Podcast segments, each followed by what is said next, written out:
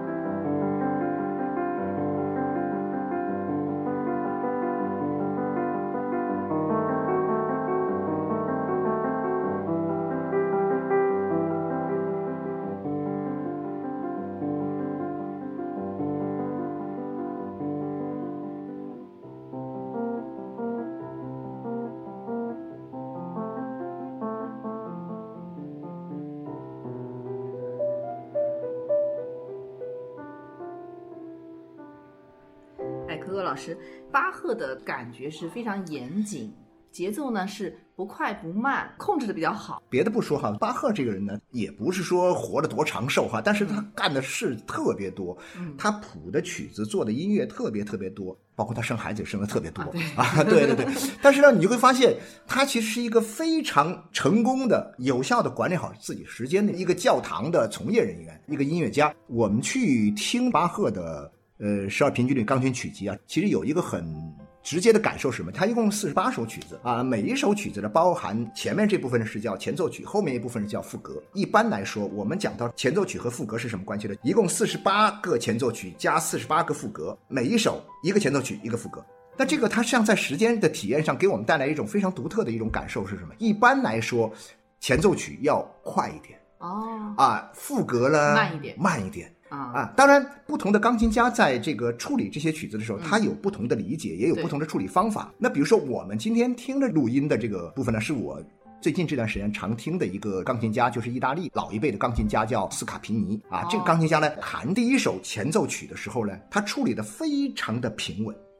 也就是我们讲的不快不慢，对对对，不急不徐的感觉，对，就是这个。它不像有些钢琴，有些钢琴一上来就疾风暴雨似的，哗就一通给你很快就开始一快开，也有些是慢开，嗯，很慢，慢慢悠悠的给你来开。但是呢，这个斯卡皮尼呢，他弹的时候呢，不紧不慢，以一个匀速的，我们感觉是像匀速一样的感觉，特别恒定。对对对对对对对，这种感觉 很理性，一下子稳住了。再下面呢，他会寻找不同的声音的一种运行的节奏感。那么这种东西就让我想起时间。当你觉得一个东西很快的时候，弹琴弹得很快，一个人说话声音说得很快的时候，你会觉得时间仿佛在走得很快。但这个人呢，说话说得慢一点，或者弹琴弹得慢一点，你会觉得时间放慢了脚步。然后呢，这个呢，它不紧不慢的时候，你觉得时间在匀速的前进。我们对时间的一个最起码的认识，就是从快慢开始。其实就是快慢开始。对啊，所以我们就以这个不快不慢的这样一个时间节奏，先开始我们聊今天关于时间管理的话题。对没错，柯老师关于时间管理这个问题啊，就包括我们说像拖延症这种表现出来的，它的一个。基本的这个问题呢，其实是跟时间认识有关，关系非常密切。在今天我们这时代谈时间呢，有一个很有趣的现象是什么呢？就是我发现我们今天大多数人的这个时间呢，其实都处在一种相对的混乱的状态。我个人感觉，对对，就会这种混乱的状态可能更多的偏重于两个极端。嗯，大多数人可能是忙得死去活来。啊，哎呀，每天忙忙碌碌、焦头烂额，就是这种感觉。被环境、被社会节奏所呃挟裹着。对对对，然后呢，另外有一个极端的，比如说退休的年龄，或者说到了待业状态的时候，你没活干的时候，觉得哇，这时间特别特别慢，慢到你简直是无法忍受的这种状态。但是在这种状态里面，快太快了，让你觉得哇没有头绪；慢慢到你同样的没有头绪。这种时间管理上。明显就处于一种失控状态，这种失控状态呢，可能跟哎，小明老师您刚刚说的这个，就是呃时对时间的认识，认识可能是出了问题。是的，时间认识上呢，其实是有一个很大的误区。这个呢，就是说我们对于个体时间的认识其实是不明确的。这个很多时间啊，它是随着你的环境啊，随着你周围的人在走。那你的个体时间在哪里呢？所以讲到这里的话，就是说我们每个人有没有正确的认识到我们作为一个个体。它的时间的价值，但但这个东西一般我们讲到时间的时候，哇，好抽象的这个概念，对吧？我们呃哲学里面讲时间讲空间，那感觉空间还是可以看得见的，多大的一个场地啊，多大的一个房子，这个空间你似乎是有感觉，但时间没有感觉，时间是一个。相对是个更抽象的一个概念，所以说你说我们去认识时间，我们认识什么呢？就会有一种觉得无从认识的这种感觉，就是我们对时间的认识其实反映的是一种我们对时间完全没有认识。我觉得其实就是这种状态，但是会有一些经验。但凡时间出了问题，生活在一种时间失控状态当中的人，他肯定有这么一个共同的一种体验，他可能认为好像时间是无尽的，可以是里的水，永远挤也挤不完。以为总有时间，所以拖延症才会出来。我这事儿今天不做，反正没事儿，明天啊，明天还可以做。明天如果实在不行，我后天还可以做。明日复明日，明日何其多。当下的这个情况确实是比较，这个是特别明显，就是你会把时间无限度的去拉长，拉长到很长很长的时间呢。你又很难去划分出一个时间的节点啊，比如说这个事儿阶段性的去规划自己的时间很难做到啊。对，没错，柯老师，这其实是另外一个误区，就是对时间的这种无止境的一种占用。恨不得我一个小时切成六十份啊还不够，恨不得再切成一百份，给他每一分每一秒都物尽其用。你说太对了，就要么有的时候呢，你觉得时间多到无所谓，还有一种就是您刚说的这种情况，觉得说。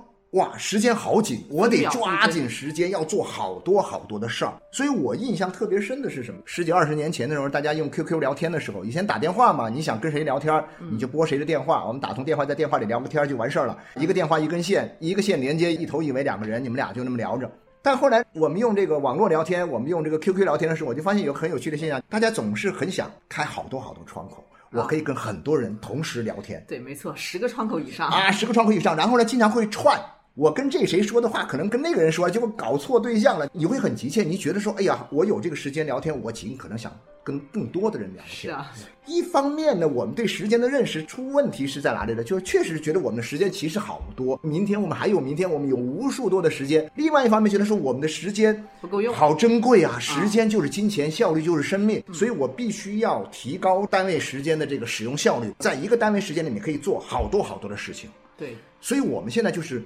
要么你就啥事不干，拖着什么不干，跟葛优一样就躺那儿啥事不干，就不管你这个时间呢。这是一种，还有一种呢，可能更多的人还是一种在同一个时间里面要干太多的事儿，对，像一个社会机器一样，哇，不停的旋转，对对对，没错没错。所以这其实是两种观点啊，都有一定的问题，都普遍存在。但是我觉得这个问题的落脚点呢，还是要回到那个，就是你对于你的个体的时间是不是正确的认识。对，就是你自己知不知道时间对你的意义？您知道吗，小明老师？我们觉得我们今天更多的人，他其实是没有什么个体时间体验的，他的个体时间是放到了一个集体时间里面，一个社会的场景。这个社会场景可能更多的是工作。以前我们一周工作五天，我们好歹还有两天是休息的时间。现在九九六一来之后，加班各种加班都变成零零七了，所有的时间我们都在单位。或者是去单位的路上，或者是从单位回家的路上，回了家之后马上又得要去单位，然后你发现你大多时间都在单位。那单位这个时间是什么呢？单位的时间是大家的公共时间，是公有的一种集体的时间。对，它有一个集体的节奏。那么这个单位几点打卡？几点上班？几点吃饭？啊，几点给你一个小午休？然后呢，几点再接着干活？几点开会？加班加到几点？几点回家？我看很多的这个互联网的大公司，单位里面还有宿舍，呃，胶囊式的那种舱。你活干不完，但实在又干不动了，太辛苦了，怎么办呢？到这个仓里去补个氧，就你加班到深夜的时候，你可以休息。可能打车回去不方便呐，或者说什么的，干脆我也就不想回去了，因为回去路上通勤时间一长，然后呢，你再回来，你在家也待不了两三个小时，干脆我就在公司那个胶囊里面就猫一晚上吧。那你想，这种时间里面，我们怎么可能有我们自己的时间？其实我觉得，反而越是这样呢，越是要清醒的认识到。个体时间的重要性，然后我们就考虑要是不是要辞职了，也不是也不是，就是这个认识到这个重要性，其实是要保持你自己在这样的一种就是环境的这种结果里面，你能够知道你自己真正的做的事情的意义的问题。呃，其实讲起来是蛮深刻，所以今天我们聊这个时间管理呢，我们也讲一个美学上的一个概念啊，也是哲学上的一个命题嘛，就是向死而生的这个概念。对对对。刚才我们聊这个时间的时候呢，其实甭管是第一个错误的认知，时间特别多、特别多、特别多啊，可以用不完；还有一个呢，就是说时间很宝贵，我要做好多好多事儿。这两种呢，其实归根到底，它跟一个东西有关系，你自己没有设置一个时间的终点，在某一个时间里面，到底什么时候要画上句号？这个时间，这个点儿，我得要停止了啊，stop，就就必须要摁下这个停止键。这个时候呢，你你没有这个键。你就会无限的往后延。是的，是的。其实海德格尔在提出这个向死而生的时候，他主要就是面向个体，你怎么样认识属于你自己的时间，就是从认识上来解决这个问题啊，就不光是我说辞个职就能完事儿了哈。对对对，呃，就你得认识到属于你自己的时间还有多少。其实很多时候呢，我们中国人讲到生和死的问题的时候，一般通常说的是什么呢？叫未知生焉知死。所以说，我先得搞清生的问题，我死的问题我就不管了。我明白了生。怎么回事儿之后呢？到时候呢，我自然就懂得该怎么死了哈。好像这个也很有道理。但是呢，老外好像他们一般比较偏重于站在生命的尽头来回溯生命，他们是一种倒计时的一种生命观。对，我们是顺着时间往前走的一种生命观。因为倒计时的这种死亡哲学的生命观呢，它其实还是这样，就是你从终点来看你的当下。嗯，啊，比如说啊，我们的寿命只有八十岁。今年你已经四十岁了，对啊，那你就是四十年。人生过半了啊！对对，人生过半，剩下来就属于你的时间，属于你这个个体的时间是四十年。对，至于集体的时间或者这个社会的环境，属于这个社会节奏的时间，那是无止境的，像一个洪流一样滚滚向前的这种东西，永远没有止境。但是你个体是有向死而生这东西，可能根据我的粗浅的理解，我大概会这么来理解，就是这个是一个很深奥的一个哲学命题。对，但这个哲学命题放到我们时间管理上讲，可能让我们有一个终点的概念。客观的时间可能没有终点，我们的个体的时间，我们要不断的去设置一个休止符也好，设置一个暂停键也好，或者说设置一个终点的概念也好，截止期，我觉得我自己的时间管理还算可以吧。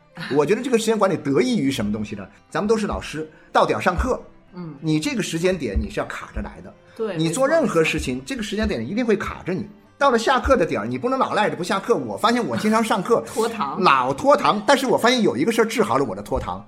我们在大学城里上课的时候呢，是坐班车去，坐这个校巴，都有固定的时间点，那就绝对不会拖堂。就这个，我认为就是我上课的一个 deadline 嘛。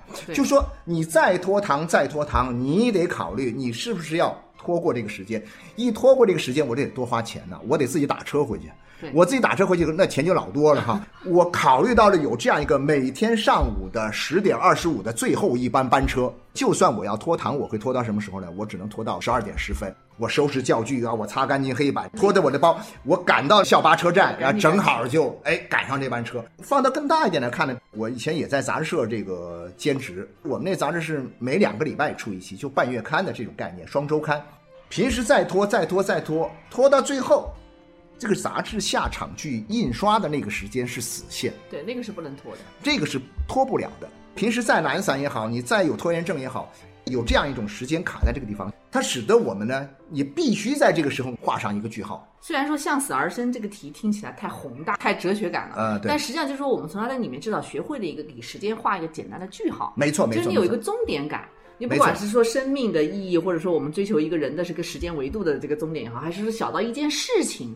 我们有一个时间的对啊，你不要总觉得说什么事情都是无限的，对，什么事情都是线性的，像水流一样。啊，这个水是绵绵不断的向前走，我们没法抽刀断水啊，我们断不了水，断不了水，你可以架桥啊，你可以筑坝嘛，哎，这张是一个终点，那大的终点在那个地方，我们可以把这个大的终点化整为零，为各种各样小的终点，这样的话呢，我就会感觉到呢，哎，那我们在时间上讲就不会那么的混乱。刚咱们聊到这个个人的时间的节奏呢，就容易确立起来。你再去考虑跟这个集体时间的一个关系，没错没错。所以讲到个人节奏呢，我们可以再来听一段有关这个节奏变化的节奏变化。我们来听一下，哎，巴赫的同样是这个十二平均律钢琴曲集的第一首的后半部分。刚刚我们听的是这个前奏曲，现在我们听副歌。这一段呢，其实。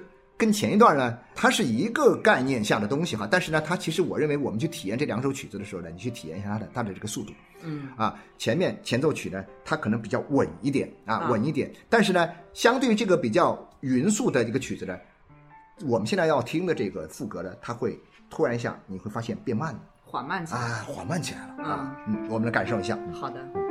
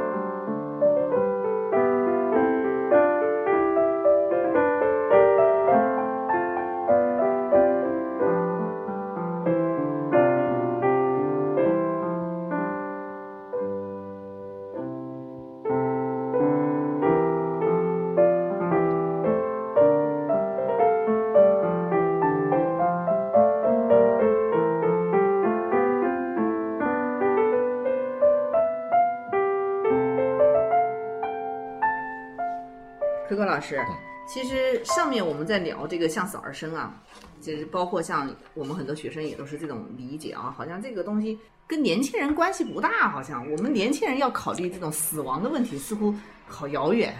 生活中很多东西啊，你往往以为很迫切的东西啊，啊，其实有的时候啊，并不是那么迫切，不是那么重要。你以为跟你没什么关系的东西啊，其实恰恰命门就在那个地方。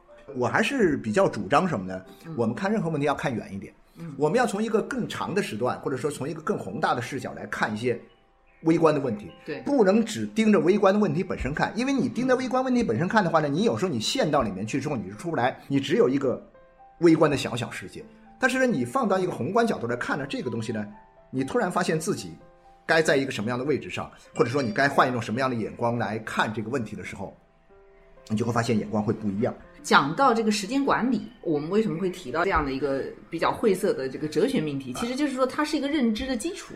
对对，所以这个认知上的这个问题，如果突破的话，我们可能就不会那么容易在时间里面迷失了。咱不要那么。有哲学味道的去说我要向死而生，但是你可以什么呢？你可以站在一个时间的终点上，站在事情结束的一个端口上，你来回望。我们经常，比如说我们人与人之间的交流，我们经常喜欢这样说：你老想自己的问题，但是你要换位思考。那同时呢，我觉得这种换位思考呢，也可以放到这个时间上讲。你换一个什么位呢？你把自己。换到未来这个位置上去思考。你在今天看很多今天的问题的时候呢，你把自己放到未来终结点上看问题，放到时间的终点上。对对对，我是教外国文学的时候，比如说我在讲这个但丁的《神曲》的时候，他的第一句话是叫什么？在人生的中途，在一个人生的中间点上。那我们经常会问，你什么时候是人生的中途呢？你觉得你可以活多少岁？那比如说但丁觉得自己可以活个七八十岁，对啊，那活个七八十岁，当然在那个时代算是高龄了哈。中段呢是什么？他设定的是三十五岁的时候，他进入到了一个人生的一个迷途当中，就像一个森林一样，在这个森林里面，他遇到了几个动物，这个动物呢分别代表了欲望、残暴和淫逸，他要去寻找出路，后面就来了一个人引领他去。探寻人生的意义，从地狱开始啊，走到境界，一层层上去，先下然后再上。他设定了一个中途的概念。这个中途的概念，你之所以能够设定的下来，是因为他有了一个终点的概念。对。然后呢，再回过头来看，好，我决定在这个时候我要改变我自己。我这个改变呢，在他看来是来得及的，因为是正好是在一半的时候。对对啊，所以说他有了一个这样一个终点的意识。我们生活中其实很多时候是有这个终点意识啊。比如说运动员跑步的时候，一圈圈跑，一圈圈跑。你想我跑呃四百米最好啊，一圈你就跑完了。八百米有两圈，终点要冲线的这个时候啊，大家跑的时候跑了跑了很多圈，突然那个梆梆梆梆梆梆梆摇铃呢，告诉你最后一圈了。但是很多人跑的时候呢，你想。我在跑跑到终点的时候，这有一千五百米，或者说这有三万米，这有三千米啊！我怎么使用我的精力？我怎么样保持我的速度？我不能一开始像冲刺一百米那样去冲刺啊，对不对？这得有个规划。他一定有一个规划，所以这其实就是一个时间仿佛像人生，对吧？对的，因为你跑步是很直观嘛。比如说我今天要跑一千米，我跑两百米的时候，我就会在想，我还有八百米，我怎么规划？对对对对对，怎么规划我剩下的时间？快一点，慢一点，冲刺又如何？节奏，人生仿佛是长跑一样，人生也是如此。我们只有知道这个终点是一千米还是八百米，我们必须要对，还是五千米？对，生活人很多人不去想，他不去想，他其实不是不知道，他就是不去想，没错，他就没有去想的。其实我认为它是一种时间管理能力的匮乏。是的，是的。是的他缺乏这种能力，他不会去想，所以我经常会想到，我们很多时候以为这个能力是什么？能力是我们做一件事情啊，所能够完成这件事情表现出来的这样一种能力哈，更多的反映在做具体的事情上。没错，没错。但是呢，其实我认为认识也是一个能力问题啊，就是很多东西你认识不到，说明你能力不够嘛。是，它也是能力的一种，能力的一种嘛。对，柯老师您讲的这个时间管理能力啊，我倒是想到一个有趣的事情，这个拖延症呢。其实他主要的这个时间管理能力，对时间管理能力欠缺，他他主要反映在认识的能力上。对，首先反映在认识。没错，但是他的这个时间拖延症的这个人群啊，嗯，就这种症候的人群，大部分他其实是集中在在校大学生和一些刚刚工作的白领人群啊是比较多的。嗯，所以这个时间管理能力的这个欠缺呢，哎，我就觉得这个现象挺有意思，挺值得思考的。是吧？就是在这样的群体里面，他可能会更加的就是严重。拖延症更加严重，更加欠缺。那为什么是这样呢？你分析其实我自己有这样的体验啊。其实我觉得中国的这种时间管理能力的培养呢，它其实一直是有点问题的，这实际上这是可能是涉及到我们社会环境和教育的一个问题。它一直是这种外力的这个强，我大概明白您的意思了。对外力的非常强强有力的手段，一直是控制着一个人他从小的这种成长环境里面。那是不是说一个年轻人他从小一出生，一直到独立到外面去生活，去外面上大学，十七八年的时间里面，他的所有的时间都不是他自己的，都他爸妈给他安排好的。呃，可以这么说吗？或者说学校啊，老师，老师，对学校的安排也是非常学校和家庭嘛，就是学校、家庭两个方面。呃，这方面的安排和干扰是特别多的，这个您也应该。我大概知道，我大概。因为我们现在这种孩子，你知道他整个很少有属于自己可以安排的事情，没有他自己安排不了的。对，所有都排满了。我想出去玩一下啊，然后呢不行。啊，我想这个睡一会儿也不行，我想上网 去溜达一下也不行，或者说你睡一会儿可以，那我们现在定时啊啊，对对对对，二十分钟，或者说睡一下啊，二十分钟得起来，然后呢赶紧做作业，然后呢你要出去玩一下可以，你回来还得写篇作文，你会发现所有的时间其实都是被控制的，在这种被安排的过程当中，你的能力你丧失了。到了大学的时候，一旦自由了之后就放飞自我了，哎呀，就哇就无法无天，就根本就不想管是吧？自己也不想管自己，也不知道怎么管自己，是会出现这个问题。所以时间管理的这个能力的培养啊，实际上它是应该一个从小就开始慢慢做起的事情。我们只有在一种恒定的这种像生活习惯的东西慢慢培养形成之后，你才会具备有这种时间管理能力的一个就是这样的表现。对，然后我觉得这个时间管理的这个认识上的能力，要是你。就是我们讲的，把这种向死而生的观念引入到自己的这种观念里面，引入到自己的认识上去看自己的时间，然后进而去提高自己的认识能力。它容易找到一种什么呢？个人的时间节奏和整个我们讲的时间自身的客观的节奏之间的这么一个频率上的一个吻合度。没错，您讲的太对了。对对对。对我们为什么说一定要呃合理的认识到个体的时间，就是这个原因。就是因为我们在整个这个社会的这种环境里面，我们往往会迷失掉个体的一个问题。刚才其实讲到两种，就是时间的这样一种呃认知上的这个问题哈。啊，其实我觉得这两种时间上问题其实确实有关系，它导致了我们没有个体的时间节奏。比如最简单的这件事儿该做完，你得花多长时间啊？我经常就有这种感觉，说我们很多人，比如说我觉得说你要体会生活的美学的滋味哈，就享受生活的各种美的时候，很多时候呢，你要适当的该放慢得放慢。有的时候呢，为了提高效率，你可能得加快速度干。所以在这种情况之下，我们一定会有这样一个时间节律上的问题。比如说，二十万字的一本书，这个二十万字的一本书，你要把它读完，你得花个四五天，或者说两三天时间来读。对对。啊，对于我们这有工作的人来说，我白天上班，完晚上有自己的时间，在我自己的时间里面，我拿出一点时间来读我自己要读的一本书。然后这本书呢是二十万字，我计划好五天或者三天把它读完，按照我的一个节奏。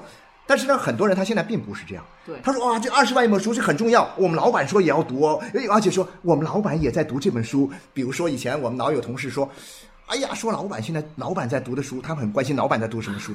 然后他们老板就正在读一本这个《时间简史》啊，呃，或者说是一本这个叫什么这个人类简史哈，各种简史啊。呃，然后呢，他说那老板要读的书，我可能下面的员工也得赶紧读。那下面的员工读，他得怎么样呢？他就到外面去买课。买那些课程，比如说到那个罗胖子的那个、那个、那个得到那上面花个几块钱，就买一个人给他来读这本书，花半个小时时间就把这本书。的精华，他认为是把精华读来了，读来之后呢，那老板说什么，他以为他就 OK 了，跟老板能够同步。我觉得我们今天现在很多人呢，在管理上的这个方法呀出了问题，几个很重要的原因就是他不知道一件事情，他不能够找到自己的时间节奏，对，更不能够把自己的时间节奏和一个客观事物、客观的时间它的运行节奏，他们的两个这样一种节律匹配起来、吻合起来。嗯，所以说他们总想要快，对啊，那你包括像吃饭也一样了，我们中国人吃饭总是很快的，对不对？中午的时候，你中午出去吃午餐，半个小时一个快餐，稀里哗啦就吃完。那我觉得那就快就快吧，因为是中午，对对吧？那工作效率要很重要。但是你到了晚上回家的时候，你还三口两口就把一口饭扒完。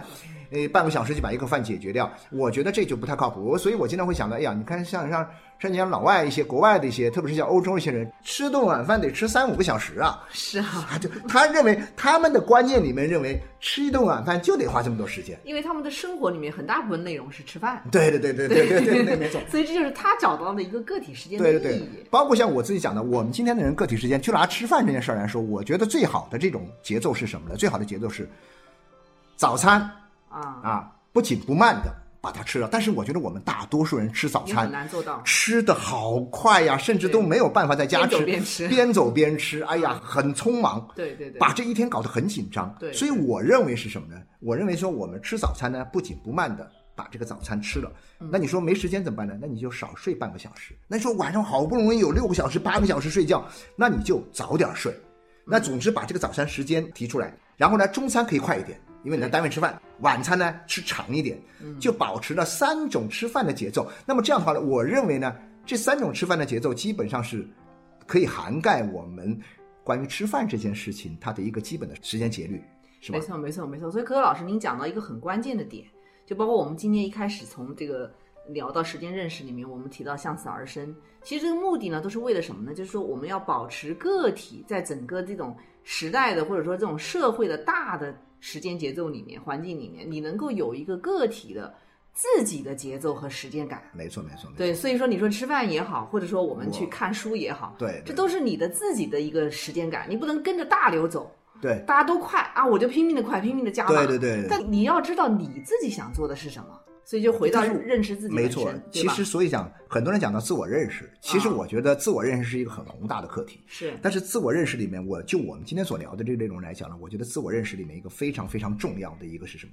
时间认识。通过我们对时间的认识，去建立我们自己的一个时间的一个节奏。比如说你是个急性子，那你就通过你的时间节奏，把这个急性子呢，把它调慢一点点。让快和慢有一个平衡。你先天是个急性子，是吧？但有些人先天是个慢性子，那你就要把时间节奏调快一点。嗯，那么这样的话，达到一种平衡状态。那有些人呢，其实他也不紧不慢的人，那你就要同样的也要处理好这样一个时间的这个关系和节奏。没错，时间管理具体到就是我们每个人在时间的节奏上应该有一个很好的把控。对对对对对。然后知道时间的终点，我们就能够知道当下我们在这个时间点上应该做什么，应该做什么。然后呢，这个做的这件事情，你对这件事情你要有所认识。这件事情大概是多长时间做完？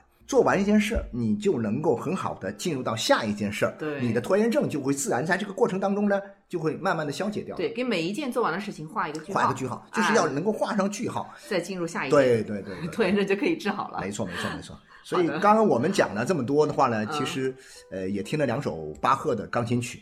我还想给大家最后再放一段，放这段钢琴呢，就想呃给大家延伸的提示一下，有一个很有趣的一个背景，就是有一部法国和比利时合拍的一部电影，嗯，也是豆瓣的高分电影，我看了一下是九点二分的高分，很高分，相当高分的一部电影，叫什么呢？叫《沉静如海》，啊，沉静，沉静如海。